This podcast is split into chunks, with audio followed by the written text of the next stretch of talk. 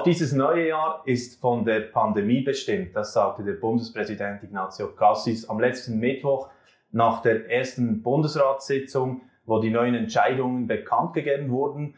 Und wir reden heute vor allem darüber, auch über die Rolle der Medien. Also das war jetzt wieder so ein Medienauftritt der Regierung. Und wie kann man das bewerten nach zwei Jahren jetzt Pandemie? Und da haben wir Experten hier im LiveNet Bistro heute dabei. Wir sprechen Hochdeutsch, weil das einfacher ist für die eine der beiden Gäste hier heute in der Runde, nämlich für die Annelies Wilder-Smith. Und äh, sie ist Professorin für neu auftretende Infektionskrankheiten und äh, eine Impfexpertin in diesem Bereich. Und natürlich auch, wenn es um die Epidemie geht, jetzt um die Pandemie, da werden wir ganz viel von ihr äh, erfahren können. Und dann ist auch der Professor Vincent Wies hier, ähm, extra von äh, Zürich oder Winterthur angereist. Herzlichen Dank auch. Er ist Professor für Journalistik und Medienwissenschaftler und gerade dieses ganze Thema rund um die Medien und was, was sie für einen Faktor spielen, da werden wir natürlich viel erfahren können. Herzlichen Dank auch, dass Sie dabei sind. Ja, zuerst gerade, wenn ich von diesem Medienauftritt gesprochen habe, was ja einer von ganz vielen ist, ähm, manchmal gibt es im Tagesrhythmus wieder dieses Update ähm, aus Bern. Was würden Sie dem Bundesrat oder dem BAG für ein Zeugnis ausstellen? Zwei Jahre Pandemie jetzt. Ich habe jetzt diesen Medienauftritt nicht äh, bewusst verfolgt. Äh, ich habe mich ganz kurz informiert auf der SRF-App. Das genügt mir. Ich glaube auch nicht, dass man irgendetwas Wahnsinniges erwartet hätte. Was ich gelesen habe, ist im Sinne der Erwartungen. Ja, genau. Und äh, insgesamt, wenn man jetzt so auf zwei Jahre äh, schauen will, natürlich können wir jetzt nicht jedes einzelne Kapitel da und, und jede, manchmal gab es ja dann wieder äh, irgendwo eine Fehlinformation und wieder zurück und so weiter. Aber in den großen Linien, wie beurteilen Sie das? Man muss schon realisieren, das ist eine wahnsinnig schwierig zu erfüllende Aufgabe, die da eine Regierung in einer Pandemie hat. Und gemessen an diesem Anspruch, das einigermaßen gut zu machen, bin ich auch als Schweizer Bürger eigentlich zum Schluss gekommen, dass das relativ gut kommuniziert wurde. Mit allen Kleinigkeiten, über die man dann jetzt auch noch äh, streiten könnte. Äh, grosso modo in der Bilanz doch, wir haben eine Regierung, die das irgendwie gut kommuniziert hat.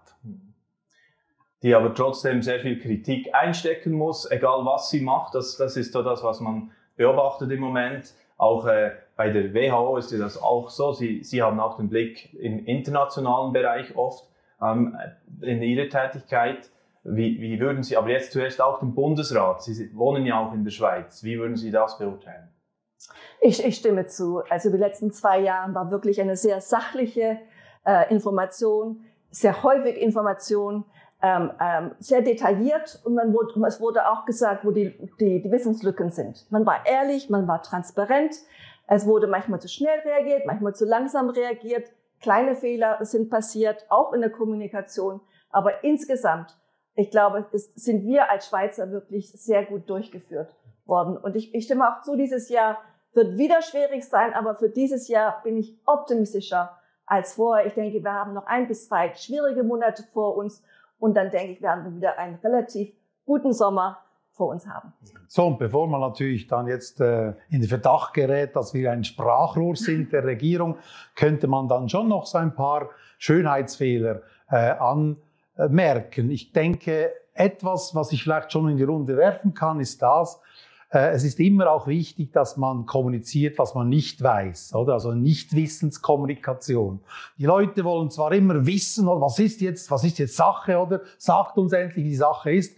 Aber gerade im Wissenschaftsbereich ist es ja schwierig, eine Wahrheit quasi äh, an einem bestimmten Tag rauszulassen. Und da denke ich, da hat das der Bundesrat unterschiedlich gut gemacht. Äh, zum Teil wollte er mehr Sicherheit oder Klarheit schaffen, als da ist. Aber ich habe die Schweizer Regierung so auch äh, beobachtet, dass durchaus auch insbesondere Alain Berset, der Bundesrat, der Gesundheitsminister, auch in der Lage war und die Größe hatte, je länger, je mehr auch zu sagen, wir wissen das nicht, wir können es nicht wissen, wir können nicht in die Zukunft schauen. Also das hat er, glaube ich, gelernt, das ist besser geworden. Das ist aber auch ganz wichtig. Das ist aber auch das, was vielleicht ein bisschen irritiert, weil viele Leute möchten natürlich gerne hören, ja, wie ist es jetzt? Oder was man ja nicht wissen kann. Eine Situation von Unsicherheit auszuhalten, so, das, das fällt schwer. Und das hat äh, man eben auch dort dann gemerkt, dass auch die Kommunikation, da musste man sich in diesem Modus zuerst einmal irgendwie zurechtfinden, oder? Da, am Anfang, jetzt einfach mit. Ja, wenn man ganz am Anfang denkt, kommen mir so Beispiele in den Sinn, der arme ähm, äh, Mr. Corona, Herr Koch, also gesagt hat, Masken nützen nicht und dann wieder das habe ich nachvollziehen können. Also ich weiß nicht, inwiefern es Ihnen da gegangen ist, als Wissenschaftlerin, das gut beobachtet, aber ich weiß doch, dass wissenschaftliches Wissen äh, eine große Halbwertszeit hat und aufgrund von dem, was man am Anfang gewusst hat, wusste man, ja, das nützt eigentlich nicht viel, dann wurde man schlauer und hatte mehr Wissen und dann muss das halt auch anders kommuniziert werden. Viele machen ihm jetzt noch einen Strick daraus, dass er da offenbar falsch kommuniziert hat. Das sind so die Kleinigkeiten, an denen sich dann viele gestört haben. Aber ich glaube, man muss das einfach verstehen, dass Wissen auch eine Halbwertszeit hat, wieder abgelöst werden kann durch neues Wissen. Insbesondere wissenschaftliches Wissen ist ein Wissen, das immer auch der neueste Stand des Irrtums darstellt. Und vielleicht ist es morgen anders. Und wenn es Wissenslücken gibt, dann, dann springen Leute häufig ein mit ihren eigenen Gedanken, ihren eigenen mhm. Interpretationen mhm. und manchmal eben auch ähm, Verschwörungstheorien. Ähm, und, und leider ist es eben auch häufig passiert. Ähm, und Leute möchten eben hören, was sie hören wollen. Und das ist ja die Definition von Populismus. Dann hört man eben auf die Leiter oder die Sprecher oder die Medienfiguren, die das sagen, was man hören will. Und die meisten wollten hören, ach, die Pandemie ist doch eigentlich nichts. Ich denke auch, viele Menschen haben das Wort Verschwörungstheorie gar nicht gekannt vor dieser Pandemie. Aber wir haben und hatten sicher eben eine Situation, in der es widersprüchliches Wissen gab, Nichtwissen gab und dann neigen viele Menschen dazu, irgendwelches äh, nachvollziehbares Wissen heranzuziehen. Das habe ich immer schon gewusst so. Und äh, quasi das, die Wissenslücken, wie Sie ja gesagt haben, durch dieses Wissen, auch ein bisschen Alltagswissen, vielleicht auch irgendwie eben Narrative oder ja, die äh, äh, sagen uns doch nie die Wahrheit, die stecken auch alle unter einer Decke da, die Medien und die Politik und letztlich geht es doch alles darum, uns da irgendwie zu konditionieren auf einen großen Plan hin. Das ist gefährlich. Diese Situation hat ein bisschen Tür und Tor geöffnet für eben solche Verschwörungstheorien, äh, wie man damit umgeht und wie man darauf reagiert, auf Menschen, die anfällig sind auf solche Theorien, das ist dann eine andere Frage. Aber wäre das überhaupt zu vermeiden gewesen? Also das, das ist ja die, die Frage auch. Also hätte man überhaupt irgendwie anders kommunizieren können, mehr vielleicht den Austausch noch zulassen, auch, äh, das war ja auch ein Kritikpunkt, man habe zu wenig in den Mainstream-Medien sozusagen das zugelassen. Also es wurde relativ viel kommuniziert, es wurde täglich kommuniziert, es wurde für viele zu viel kommuniziert. Es gab auch sehr viele Diskussionen für und wider zwischen, zwischen Eltern, zwischen, äh, mit, mit, mit den Experten, mit den Nicht-Experten. Also es gab schon sehr viel Austausch. Ich glaube, das Problem ist es, dass die Mehrheit der Menschen eben nicht gewisse epidemiologische Konzepte verstehen. Und um das zu kommunizieren, muss man, es ist ja auch eine Begabung und auch, braucht man auch Kreativität. Zum Beispiel die Nummer R, die, die Reproduction Number. Sehr schwierig zu kommunizieren. Oder exponentieller Wachstum. Die meisten Leute heute noch sagen, ach, wenn die, wenn die Mortalitätsrate nur 0,6 Prozent ist, warum machen wir uns dann solche Ängste und warum machen wir dann solche, nehmen solche extreme Maßnahmen?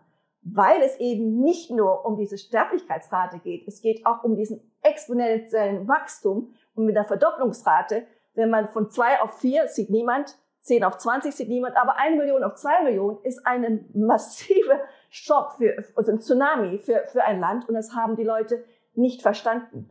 Und wenn ich heute noch höre, dass, dass dann Leute sagen, ach, es sind doch nur 10.000 gestorben und dafür haben wir zwei Jahre so als Gesellschaft leiden müssen. Diese Leute haben nicht verstanden. Hätten wir das nicht gemacht, dann hätten wir jetzt 60.000, 100.000 Tote in der Schweiz alleine gehabt. Und das zu kommunizieren ist natürlich eine Begabung, die, die man als, als, als Wissenschaftler häufig nicht hat und als Politiker vielleicht auch nicht, weil es sind Konzepte, die ein Politiker ja auch nicht kennt. Und hier sind natürlich Fragen, wie können da die Medien helfen, solche schwierigen Konzepte zu vermitteln? Sie haben jetzt sehr viel gesagt, Frau Wilder-Smith. Ähm, ich kann das auch alles gut nachvollziehen. Einen Punkt möchte ich noch aufgreifen. Vielleicht öffnet das auch ein eigenes Thema, eben der Umgang der Medien damit. Sie haben gesagt, es wurde sehr viel äh, ein Podium gegeben, gerade eben denjenigen Stimmen, die Verschwörungstheorien vielleicht auch verbreiten. Äh, das wurde sehr stark kritisiert. Äh, wir können nicht erwarten, dass ein Bundesrat auf Verschwörungstheorien eingeht. Das ist auch nicht seine Aufgabe.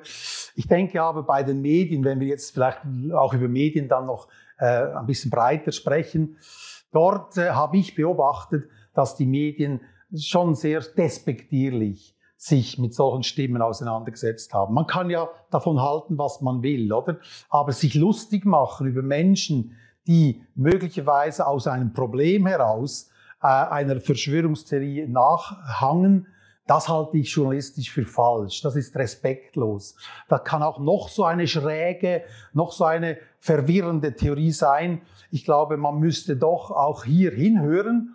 Die Frage ist dann, wie man das auch journalistisch bearbeitet, oder? Es wurde dann kritisiert, ich gebe denen ja genau gleich viel Raum wie den Nicht-Verschwörungstheoretikern. Man nennt das in der Fachsprache False Balance, eine falsche Ausgewogenheit. Journalismus neigt ja dazu, und oft ist uns das ja gerade recht, oder? Dass man quasi immer Pro und Contra, oder? bringt. Und da kann auch das Contra ein Mini, kleine Mini, mehr, Mini, also eine Minderheitsstimme sein, aber dennoch gibt man halt dieser Stimme wenn es um einen Kreiselbau geht in der Gemeinde und irgendeine Gruppierung hat das Gefühl, so ein Kreisel ist nicht schön oder das muss ästhetischer gebaut werden, dann gibt man dieser äh, Stimme natürlich ein Podium. Und ich denke, hier geht es nicht um die Frage des wie viel, sondern wie man eben das inszeniert, wie man hinhört und ob man auch die Fragen stellt, ja, warum kommen die Menschen zu diesen Ansichten? Das wurde ja auch alles gemacht, oder? Das muss ich also nach und nach. Aber eine Kritik von mir an die Medien ist nach wie vor, äh, dass sie sehr stark aus einer despektierlichen Haltung heraus Covidioten die Leute genannt hat, mhm. ähm, auch alle in einen Topf geworfen. Das finde ich auch ganz grausam, nicht differenziert. Wir wissen alle, die Leute, die da auf die Straße gehen, das sind ganz unterschiedliche Gruppierungen. Da haben wir ganz unterschiedliche Motive, weshalb man dort auf die Straße geht. Aber für viele Medien waren das die Covidioten. Aber es ist auch in der anderen Richtung. Wir brauchen auch Respekt von den Verschwörungstheoretikern für die Wissenschaftler. Ein belgischer Virologe musste sich in Sicherheit äh, finden. Der, der Christian Drosten braucht Polizeischutz. In Amerika trauen sich die CDC Public Health Physicians nicht raus, weil sie angegriffen werden. Also wir sind wirklich in einem äh, Zeitzustand, ähm, äh, wo, wo wirklich es eine Attacke auf die Wahrheit gibt, eine Attacke auf die Fakten oder gegen die Fakten und eine Attacke auch gegen, gegen die Wissenschaft. Und ich denke wieder, dass diese, dieses Vertrauen und, und den Respekt vor der Wissenschaft zu finden. Und eins und eins ist zwei. Wenn jemand sagt, eins und eins ist drei, finde ich, dass diese Person nicht das Recht hat, vor die Öffentlichkeit zu kommen. Ja, wahrscheinlich schon äh, für Sie auch eine frustrierende äh, so Beobachtung zu sehen, manchmal auch in der Schweiz jetzt gerade, oder in anderen Ländern äh, ist ja durchaus schneller mal akzeptiert worden oder sogar dankbar aufgenommen, die Möglichkeit auch von der Impfung, meine ich jetzt. Und das jetzt in der Schweiz äh, zu erleben, dass es da immer noch, also wir haben nach wie vor äh, eine große Minderheit, oder, die, die das nicht einsieht. So. Es in allen Ländern. Es in alle Länder haben alle. wir ja. dieses Problem. Es ist, es ist wirklich eine Mischung von Populismus. Ich will das nicht wahrhaben, was mir gesagt wird. Es kann diese Krise nicht geben. Auch Angst. Und natürlich auch, man ist die, die ganzen wirtschaftlichen und sozialen Folgen und auch für die ganze Erziehung der Kinder. Es hat ja auch unglaublichen Schäden gehabt. Aber wir, deswegen müssen wir eben solidarisch zusammenkommen, damit es schnell zu Ende kommt. Und je schneller und je mehr wir, wir, wir die, die ganze Bevölkerung durchimpfen, desto schneller kommen wir heraus. Deswegen ist es so frustrierend jetzt, dass tatsächlich diese Verschwörungstheoretiker jetzt doch eine relativ große Minderheit geworden ist. Es ist keine kleine Minderheit. Und tatsächlich diesen Ausweg, den wir alle brauchen, den wir alle suchen, eigentlich verlangsamen. Das erstaunt mich jetzt, was Sie sagen, Frau Wilder. weil ähm, ich dachte, Sie kommen und sagen, das ist eigentlich nur eine kleine Minderheit. Das denke ich ja sogar auch. Also wir haben selber auch Befragungen gemacht äh, in der Bevölkerung. Jetzt quasi in Bezug auf die Medien, inwiefern vertraut man ihnen und so weiter, ähm, Mainstream-Medien, Alternativmedien. Und wir haben da so im 10%-Bereich und drunter gesehen, dass es große Skeptiker gibt. Oder? Also deshalb erstaunt es mich. Aber trotzdem, es ist eine Gruppe, eben eine sehr heterogene Gruppe, sehr unterschiedliche Motive.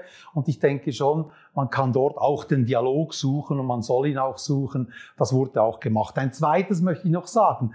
Äh, Sie haben gesagt, das ist überall. Es gibt ja schon kulturelle Unterschiede.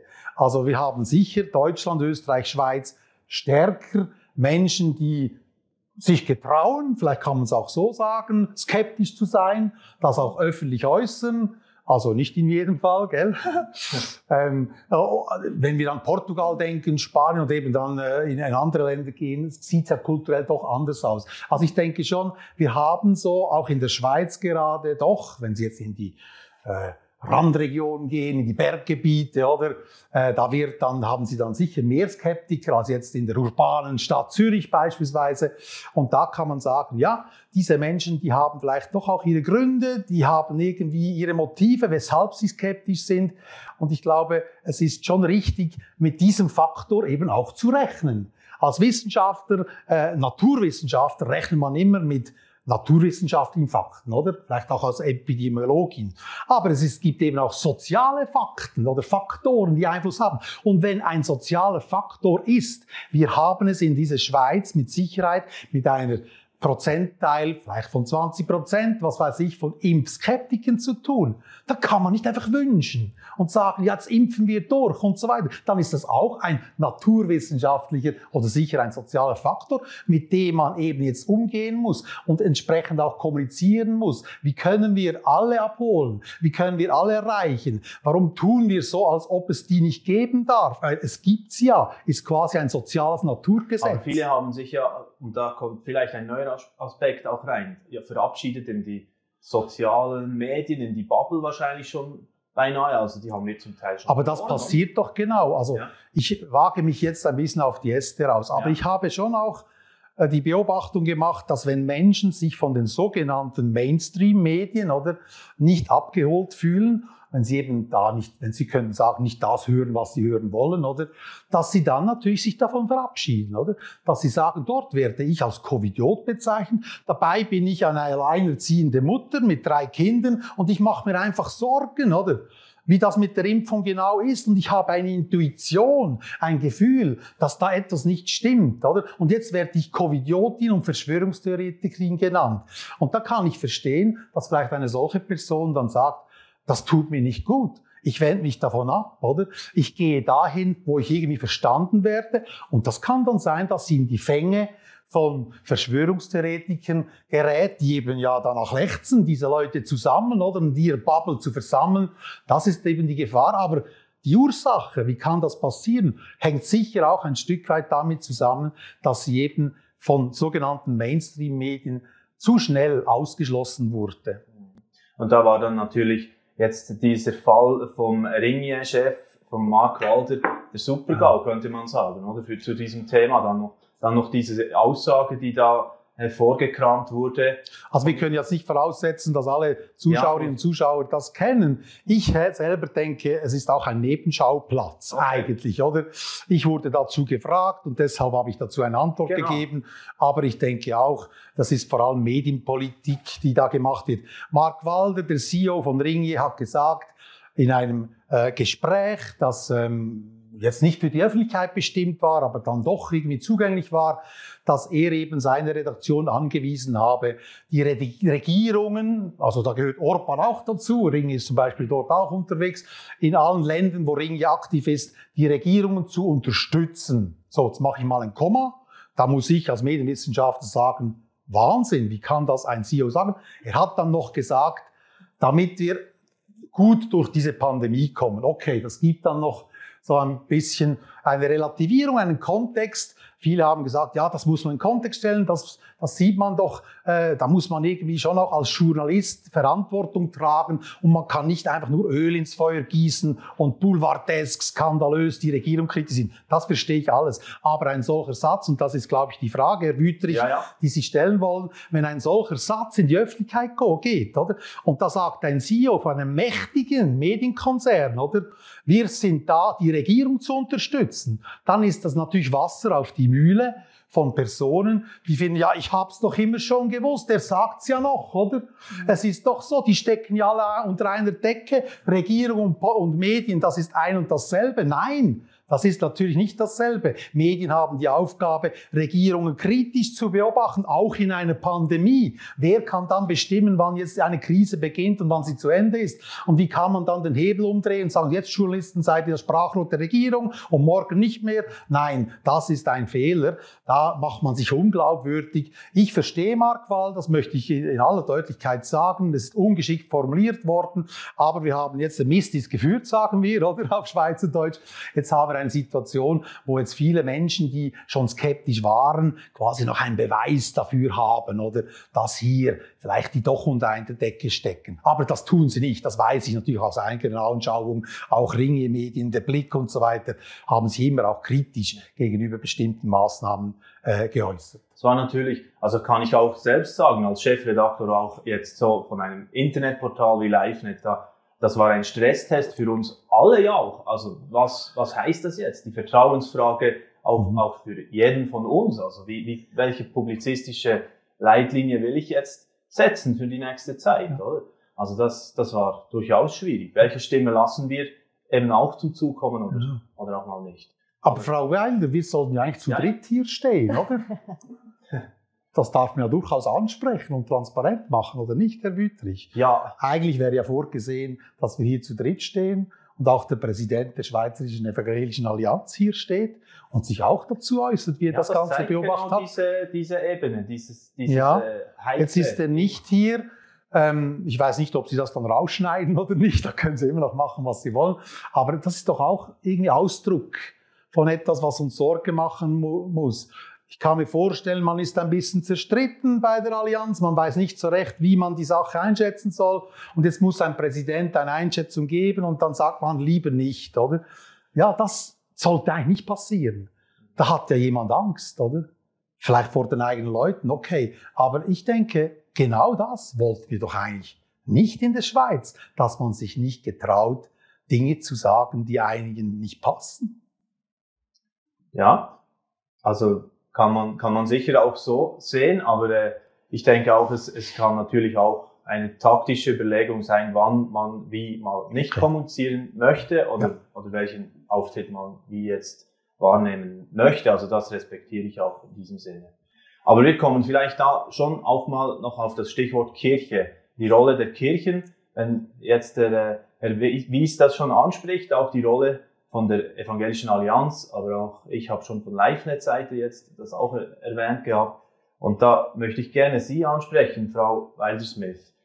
Die sind ja selbst auch in einer Kirche mit mhm. dabei und äh, also kennen auch wahrscheinlich stärker diese Prozesse, die abgingen in, in der Szene, in der christlichen sozusagen. Was hat das bei Ihnen so ausgelöst? Ja, leider sind, sind auch die ganzen Streitigkeiten durch die Kirchen gegangen und ich würde auch sagen durch Familien, Freundschaften. Also ich, es ist wirklich gesellschaftsweit ein Riesenproblem. Ähm, wie geht man das an? Respekt, sicherlich, zuhören und nicht sich lächerlich machen. Das ist wichtig auf beide Richtungen. Es gibt es auf beiden Richtungen. Ähm, und, und dann auch theologisch hinterfragen. Ähm, also es gibt, es gibt natürlich gewisse biblische Prinzipien. Also von, von, von meiner Theologie, von meiner Weltvorstellung bin ich eben auch pro Wissenschaft, weil ich e-, eben glaube, dass Gott pro Wissenschaft ist und dass Gott will, dass wir unseren Verstand brauchen mit wissenschaftlichen Lösungen. Aber nicht jeder hat diese theologische Überzeugung. Mhm. Und die, die muss man dann zusammenbringen. Es hat aber wirklich, ich kann von fast jeder Gemeinde sagen, es hat wirklich Probleme in fast jeden Gemeinden gegeben. Besonders als dieses dann, diese Regel kam mit dem, mit dem 3G, äh, 3G. Ähm, und, und, und das, wie, wie, man, wie kann man das, wie kann man das theologisch auffangen und auch mit Personen umgehen, die dann sagen, ich möchte mich nicht impfen lassen, aber ihr müsst mich trotzdem in der Kirche akzeptieren. Ähm, und, und da Lösungen zu finden, die dann konstruktiv sind und liebevoll. Also ich kann nur eines sagen, ganz am Anfang in der, hat, hat ein Theologe, also ein, ein Pfarrer gesagt, worum es hier geht, ist, wir sind als Kirche Hoffnungsträger und wir auch, wir sind auch für die Nächstenliebe. Und wie tut sich das dann umsetzen in diesen Umgang mit, mit dieser Pandemie? Das ist dann die, das ist die, das ist die Frage. Da gehen die Interpretationen dann auseinander, ja, genau. Und äh, das ist ja auch spannend. Ja. Ich finde es gut, wenn die Kirche oder alle Religionsgemeinschaften nicht einfach sagen, du musst dich so entscheiden, oder? Auch politisch nicht unbedingt, sondern, wie das Frau Wilder-Smith gesagt hat, das sind unsere Werte, oder? Da gäbe es ja noch mehr Solidarität zum Beispiel und so weiter. Diese Werte, die halten wir hoch. Und jetzt legen wir dir nahe, äh, dein Handeln an diesen Werten zu messen, daran sich zu orientieren. Es kann sein, dass das Handeln dann ganz unterschiedlich, auch widersprüchlich ist. Das kann sein. Ich glaube, das dürfte eine Kirche viel stärker. Das darf sie auch in einem politischen Diskurs sich so einbringen und sagen, das sind unsere Werte. Und wenn wir diese Werte nehmen, dann gibt es hier Irritation und da gibt es Irritation, darüber muss man sprechen. Aber und das ist ganz Impf sicher auch in der Pandemie der Fall, dass die Kirche sich hier melden darf. Eine Impfempfehlung, wie es dann der Freikirchenverband gemacht hat, was halten Sie dann? Ich glaube sogar der Papst, oder? Ich bin der Katholik, Papst. oder? Auch der Papst, der Papst hat die Impfempfehlung gemacht, ja. Ähm, das geht natürlich meines Erachtens schon sehr weit. okay, alles klar. Ja, ähm, es gab jetzt gerade so eine Studie, die wieder als Hoffnungsbarometer dann mhm. schlussendlich publiziert wurde, mhm. ähm, wo die Universität St. Gallen in Zusammenarbeit mit Swiss Future und SWIPA das jeweils äh, so ermittelt, was sind die Hoffnungen auch der Leute, oder was, mhm. was sind, was, wenn wir von Hoffnungsträger vorhin gesprochen haben, mhm. und der Andreas Kraft, der Autor, der hat auch spezifisch äh, auf Anfrage von uns die Kirchen noch äh, so äh, herausgehoben, was, was könnten sie sein, und sie könnten den Gemeinschaftssinn durch Nächstenliebe und gegenseitige Akzeptanz stärken. Oder ich zitiere aus unserem Artikel auch noch diese Werte, die Sie vorhin auch gemeint haben, wahrscheinlich noch weiter christliche Werte wie Toleranz, Respekt, Offenheit, Wertschätzung, das sollte gelebt werden und da könnten Sie einen Beitrag leisten im Sinne für, für die Gemeinschaft, Gemeinschaftssinn. Frau Weil, Sie haben vorhin gesagt, eben es gibt die Aussage, ich lasse mich nicht impfen, aber behalte mich weiterhin in der Kirche. Ist das etwas, was fragwürdig ist? Ist, eine, ist das eine Frage, die sich stellt? Also in ganz vielen Gemeinden war das die Diskussion. Ich möchte mich nicht impfen lassen, ich möchte mich auch nicht testen lassen. Ja. Äh, aber ich darf jetzt nicht mehr in die Kirche gehen, wenn man, wenn man ohne, äh, wo man, wo, wo die Zertifikatspflicht besteht. Okay, das sind ja dann rechtliche Regelungen. Das sind rechtliche Regelungen. Hat die Kirche Glück gehabt, oder? Ja, aber, ja. aber da gab es also zumindest auch in unserer Gemeinde also wirklich einen, einen mhm. relativ großen ah, ja. Streit. Ja. Und da mussten wir haben wirklich tagelang als in der Leitung darüber diskutiert, wie man das liebevoll dann und weise hm. dann kommuniziert und trotzdem auch dem Staat gehorsam ist, mhm. äh, weil es wurde auch gesagt, ihr müsst offen sein, das ist, wir haben unser konstitutionelles Recht, dass wir in die Gemeinde kommen dürfen, dass wir uns treffen kommen können, dürfen, ohne, mhm. ohne ein Zertifikat. Mhm. Heißt ja, gibt dem Kaiser, was des Kaisers das, ist. Da, ja. Darum geht's auch, genau. Aber es geht auch ja. um dieses andere äh, Zitat, das dann oft äh, gebracht wird, mhm. äh, Gott mehr gehorchen oder als den Menschen und von, von der anderen Seite. Mhm. Äh, also dieses Spannungsfeld, oder? Ja, da. klar. Ja. Also überall haben wir das Spannungsfeld, nicht nur in der Religionsgemeinschaft. Wir haben es in der Ökonomie, im Bildungssystem, wir haben es eigentlich überall. Und das ist ja genau die Schwierigkeit, mit der eine Regierung konfrontiert ist. Wir haben am Anfang der Sendung ja davon gesprochen, dass wir eigentlich Chapeau, oder die Regierung hat es einigermaßen gut gemacht, wenn ich sie auch richtig verstanden habe.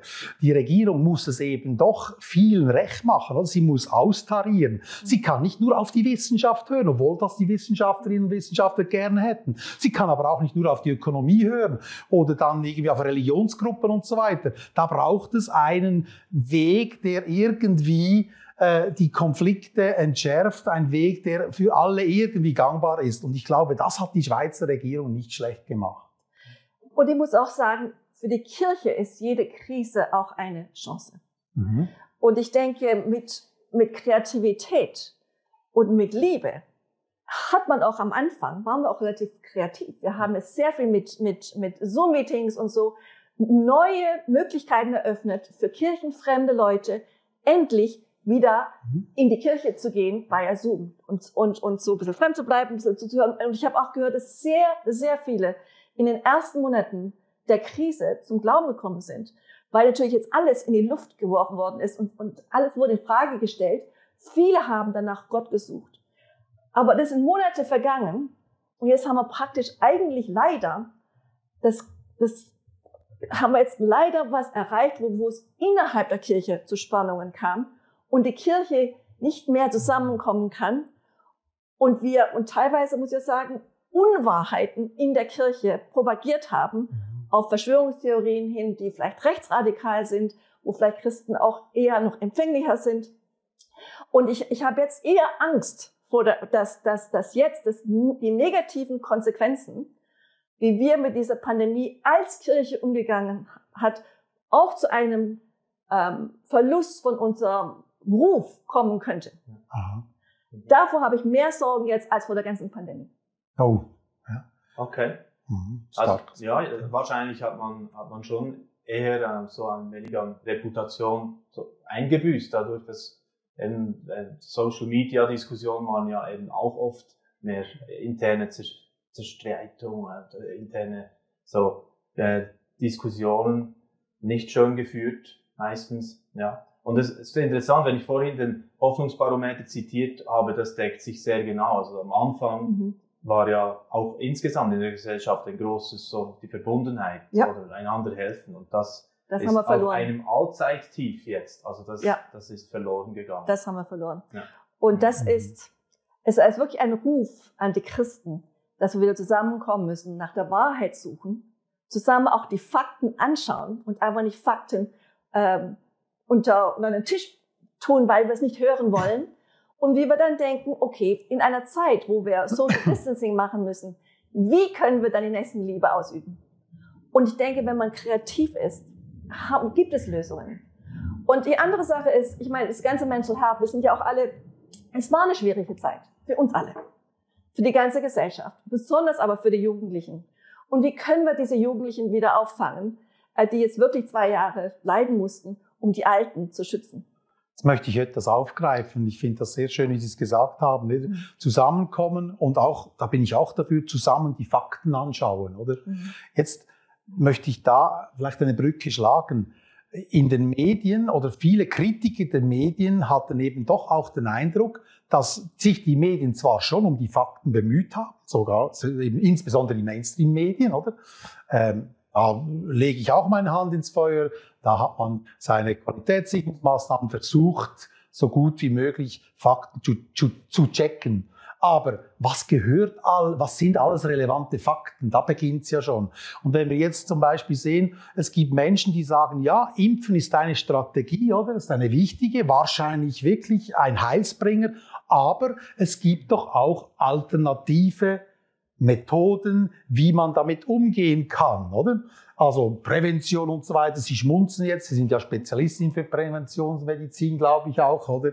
Aber doch, ich höre diesen Leuten auch zu und ähm, ich kann das nicht beurteilen, aber ich denke auch, ja, warum liest man eigentlich dann so wenig darüber, dass es auch Alternativen gäbe? Warum gibt es nicht einen Bundesrat, der sagt, schauen wir, wir versuchen das, wir haben flankierend aber das und da haben wir noch eine dritte Methode. Vielleicht ist es schon zu komplex für die Schweizer Bevölkerung, ich weiß nicht, aber das würde ich erwarten, oder? Für mich gehört das auch zu den Fakten, dass es alternative Möglichkeiten gäbe, vielleicht auch mehr mit Methoden, um die Krankheit dann zu heilen, also sage ich was ganz Gefährliches äh, und so weiter. Da bin ich wirklich nicht Spezialist, aber mir geht es um den Modus, oder? Weshalb diese Alternativlosigkeit im, im Mainstream eigentlich, oder? Dieses dominante Narrativ, das wird jetzt als der gangbare Weg gesehen. Und wer diesen Weg nicht geht, der macht sich verdächtig. Hm ja, vielleicht bietet jetzt dieses Omikron da eine neue Möglichkeit, da auch die Botschaft ein bisschen abzuschwächen in Richtung Impfung. Oder will man das überhaupt nicht? Sie sind auch da stark beratend auch dabei, äh, auch international. Was? Also ich habe schon seit Monaten, von Anfang an dafür gebetet, dass der Virus attenuiert wird, also milder wird. Und es hat eigentlich länger gebraucht, als ich erhofft hatte. Und Omikron hat jetzt wirklich einen milderen Verlauf. Aber die Gebete wurden erhöht. Ich hätte es gerne früher ja. gehabt. ich hätte es gerne das ist das, was, was gehabt. epidemisch dann, ist es das? Und das ist dann endemisch. Endemisch, wird. Entschuldigung, endemisch, ja, endemisch sehen Sie mal. Aber die, aber die Lösungen, die wir haben, es gibt eigentlich nur drei Lösungen. Es gibt also den Impfstoff, es gibt, ähm, dass wir bessere Wege finden, um wirklich die Mortalität zu verhindern, also die Todesfälle zu verhindern, also mit einer besseren Behandlung. Haben wir auch schon ein paar Stoffe. Und die dritte ist das, was wir eben alle nicht wollen. Es sind eben diese, diese Maßnahmen, diese Eindämmungsmaßnahmen, die so schmerzhaft sind für die Gesellschaft. Aber die sind sehr, sehr erfolgreich. Also von den drei ist es natürlich sehr erfolgreich, aber nicht sustainable. Wir können es nicht durchhalten, wir wollen es mhm. auch nicht durchhalten. Und von all den dreien ist natürlich der Impfstoff ähm, die kosteffizienteste und schnellste Methode. Wenn wir nur behandeln können, also wenn wir nur die Todesfälle verhindern können durch gute Medikamente, was wir auch wollen, dann können wir aber nicht die vielen Fälle verhindern und das mhm. Gesundheitswesen wird ja trotzdem noch überrannt. Mhm. Deswegen ist der Impfstoff immer noch die Nummer eins und wir können, da kommen wir einfach nicht drum herum.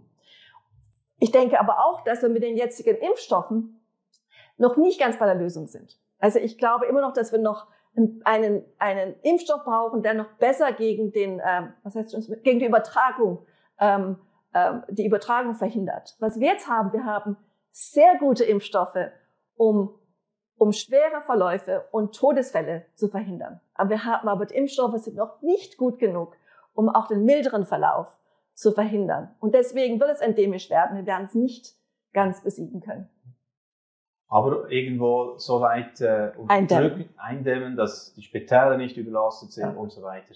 Wenn's, auch jetzt kommt ja dann noch wahrscheinlich, wie, wie Sie sagen, die Experten vom Bund, die Welle noch so richtig, die höchsten Zahlen folgen wahrscheinlich jetzt dann noch. Ja. Okay. Ja. Ähm, wenn wir jetzt so langsam zum Schluss kommen wollen, was die Botschaft jetzt, also hören wir, das wird weiterhin, das Impfen wird uns weiter als, als Hauptbotschaft wahrscheinlich im Ohr bleiben, auch vom, vom Bundesrat her, dass das ja. Thema bleibt weiterhin. Wie kann man das Vertrauen vielleicht noch zurückgewinnen oder zum Teil Gräben zuschütten, alles, was, was, was, was denken Sie? Also ich frage dann gerne auch den Professor Wies natürlich. Was, ich denke, er hat mehr Lösungen als ich, ja. aber ich die, denke... Die Diskussion, ja. ein Ansatz, was Sie schon gesagt haben. Ja, wir geben gerne dann Frau Weiler-Smith das Schlusswort, dann kann ich jetzt gerne starten. Also ich würde mich jetzt wiederholen. Ich denke, auch jetzt wäre noch immer eine Chance zu sagen, ja, wir holen alle zusammen. Wir sind auch eine Regierung. Wir sind für alle da. Äh, auf keinen Fall irgendwie auf beiden Seiten hämisch werden, sagen, ha, ich hab's doch immer schon gewusst, jetzt schaut ihr, jetzt habt ihr den Salat. Könnte man wahrscheinlich auf beiden Seiten sagen. Mhm. Also, dass man hier äh, einen Strich macht und sagt, äh, es ist gut, jetzt einen Startpunkt zu setzen um, versuch, um zu versuchen, alle abzuholen und auch mit allen in einen Dialog zu treten. Das geht dann vor allem an die Adresse der Medien, würde ich sagen. Wir dürfen auch nicht vergessen, in dieser Pandemie haben wir wie noch nie eigentlich die Situation, dass die Medienschaften selber auch betroffen sind, oder? Das ist ja selten der Fall. Die können immer über andere schreiben und so weiter. Aber hier machen sie sich auch Sorgen. Sie sind auch betroffen vom Homeoffice. Sie haben vielleicht auch Angst um ihren Arbeitsplatz und so weiter. Das ist natürlich eine ganz andere Situation, als wir das im Normalbetrieb haben. Also auch hier dürfte man sich nicht zu stark von seiner persönlichen Situation leiten lassen, auch als Journalist, sondern zu sagen, professionell höre ich einfach mal allen zu. Ich bin auch offen für alle Fakten, oder? Und ich kann auch gewichten und sagen, so, dieser Weg ist einfach nach allem Abwägen der äh, naheliegendste, aber andere Alternativen würde ich nicht einfach ausschließen. Besten Dank für dieses Schlusswort. Und dann mhm. äh, natürlich die Frage an Professorin Annelies Wilder-Smith auch. Was, was denken Sie? Wirklich in jeder Krise eine Chance sehen. Dies ist nicht die letzte Krise. Wir müssen vorbereitet sein für noch größere Krisen. Jetzt, wir müssen wirklich eine Resilienz aufbauen in unserer Gesellschaft. Aber wir, das, es gibt auch sehr viele positive äh, Lessons to learn. Also wir können wirklich ähm, wirklich die Chance wahrnehmen, das Beste aus dieser Krise zu machen. Mehr Zeit für die Familie, gut kochen, mehr zu Hause sein, weniger reisen, weniger Stress haben, besser schlafen. Es gibt eine neue Sprache lernen, mehr Bücher lesen. Man kann aber auch in der Kirche aktiv sein, selbst wenn man nicht in die Kirche physikalisch geht. Vielleicht mehr telefonieren, Zoom-Meetings. Ich habe wirklich Freundschaften aufgebaut, die jetzt in der ganzen Welt sind, habe diese Zeit benutzt. Also meine, meine Message ist, das Beste aus der Krise machen. Ja. Genau. Und wenn ich noch etwas aufgreifen kann, habe mich vorher auch sehr angesprochen von Herrn Ries, was, was Sie gesagt haben, auch wieder in den Dialog treten und äh, eigentlich wieder, wieder bei Null, auch mal bei Null anfangen. Also das merke ich auch in Be Beziehungen, mal wieder sagen, hey, komm, Vergebung ist ja auch so eine ah, ja, Tugend, oder? Vergebung, genau. Christliche genau. Tugend. Mal wieder sagen, Auf alle Seiten. Hey, mhm. komm, da, das sind wir gnädig miteinander. Das, das mhm. war in den Emotionen so und so oder was auch immer für Urängste oder so mitgespielt oder Ursehnsüchte mitgespielt haben. Let's start wieder von vorne eine mhm. Chance geben. Also denke ich auch, das könnte ein Weg sein. Mhm. Es war sehr spannend, äh, hier in den Austausch mal zu treten mit äh, zwei mhm. Professoren, zwei äh, Wissenschaftlern, die in ihren Gebieten da wirklich auch gefordert sind, Antworten zu geben immer wieder, weil das ist sehr, geht alles Hand in Hand. Wir sind alle Lernende in diesem ganzen Prozess und danke vielmals auch, dass Sie da Ihre Stimme immer wieder einbringen. Herzlichen Dank für dieses heutige Gespräch.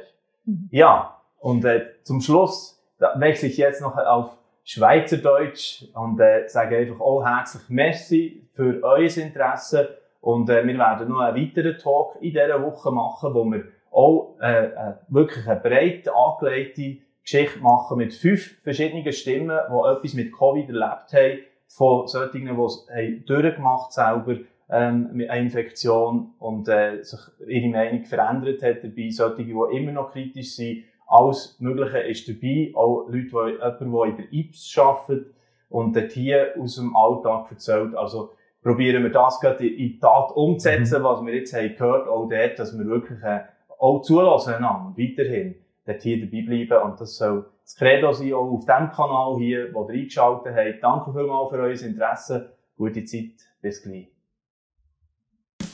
Dieses Video ist nur möglich dank freiwilliger Unterstützung der Community.